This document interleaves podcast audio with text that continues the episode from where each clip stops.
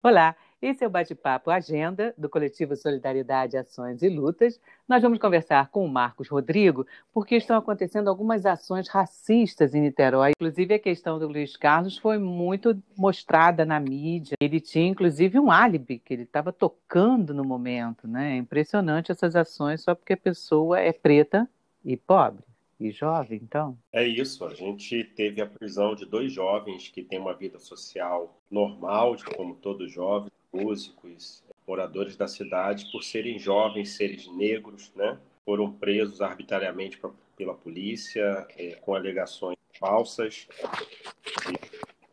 envolvimento com crime, mas na verdade não tem crime nenhum. O crime, na verdade, é o crime do Estado contra essas pessoas. É o caso do Danilo, e do Luiz Carlos, que obteve a soltura ontem à noite. É muito importante, assim, porque tem uma questão de relações, né, de afeto, relações comunitárias de favela, porque o jovem, ele é da Orquestra da Grota, que é uma comunidade importante aqui perto do trabalho do Banco Comunitário, inclusive eu tenho uma família enorme lá. Entrei em contato com a família também, com o Márcio Seles, que é o coordenador da Orquestra da Grota, e houve uma mobilização, cara, de, da sociedade aqui niteroiense, especialmente das organizações é, comunitárias do terceiro setor, né, para é, a liberdade desse jovem, especialmente do Luiz Carlos. Inclusive, um amigo meu advogado, Renan Gomes, fez ação junto com uma outra colega advogada, Sônia, da Comissão de Direitos Humanos da OAB do Rio. E foi um trabalho muito, muito importante, né?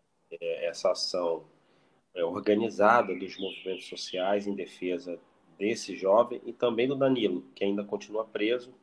Inclusive está rolando uma vaquinha para ajudar o, a, a, pagar os procedimentos, né, para soltar o Danilo, que também está preso arbitrariamente.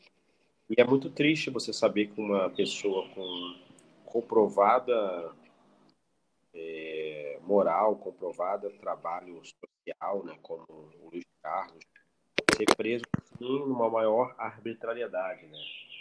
E o Estado policial ele é ele é incrivelmente autoritário, né?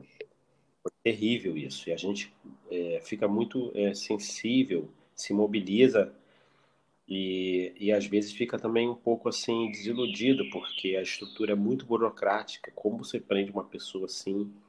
Comprovadamente o cara músico, inclusive, é, conhecido né, na cidade. Enfim, é uma, uma realidade realmente de racismo, não tem outro nome.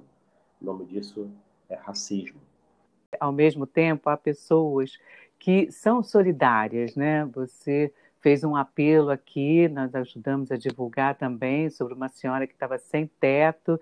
Vocês conseguiram, enfim, o dinheiro para reconstruir a casa dela? É, a gente conseguiu, na verdade, ajuda para Francine, que é uma criança que não tem nenhum ano, que estava morando num cômodo praticamente sem telhado. O telhado era um telhado improvisado, num lugar muito frio de Niterói, porque a gente tem aqui uma área uma parte da nossa área é uma reserva chamada da Ci Ribeiro, grande educador, e tem uma comunidade lá chamada Boa Esperança, um lugar muito frio, né? Chove muito ali naquela região também, porque é, é mais alta. Eu pessoalmente não estou envolvido diretamente nessa ação. É, essa é uma ação do comitê, é, as pessoas do comitê né, estão fazendo essa, esse trabalho. E a Fabiola teve lá é, visitando a comunidade, conversando com a família, comprando os primeiros materiais. A gente conseguiu levantar mais de 3 mil reais para fazer esse telhado, para dar o mínimo de condições de vida para essa criança, porque uma criança que está numa casa que tem apenas um cômodo, que mal tem um telhado, que não tem um banheiro, que não tem uma cozinha. Então, assim, a gente está fazendo em partes né, para a gente filmar, mostrar para as pessoas para é, é, e prestar contas, né? E qual vai ser a live dessa semana, Marcos? Então, essa live agora é sobre educação. Basicamente, estamos convocando os jovens de favela, os estudantes de favela, para demonstrarem as dificuldades de acesso à educação é, que eles estão tendo. Eles já tinham dificuldades, é, eu não sou tão jovem mais assim, mas até pouco tempo fui jovem, e a gente já é difícil a gente conseguir estudar é difícil a gente conseguir ter acesso ao conhecimento acadêmico, nosso conhecimento, o conhecimento da experiência, o conhecimento de vida, né? E esses jovens vão é, pediram para fazer esse debate online, vai ser incrível. Acredito que vai ter uma audiência muito grande. E a gente tem uma nova apresentadora que é a Cris. A gente passou esse bastão, a Cris vai estar apresentando, debatendo né, as dificuldades desses jovens, porque assim, se deixar pelo Ministério aí da Educação, todo mundo tem que estudar, mas ninguém dá uma mão, ninguém ajuda, ninguém está preocupado se essa galera tem acesso à internet, se tem computador em casa. Estou vendo muito jovem tentando estudar pelo celular, gente. É, é, é muito difícil, né? Marcos Rodrigo, um bom trabalho aí para vocês. Eu sou Irene Cristina, jornalista do Coletivo Lapa, que apoia as ações do Coletivo Solidariedade, Ações e Lutas. E nós conversamos com Marcos Rodrigo, líder comunitário e pesquisador. Até a próxima. Até a próxima.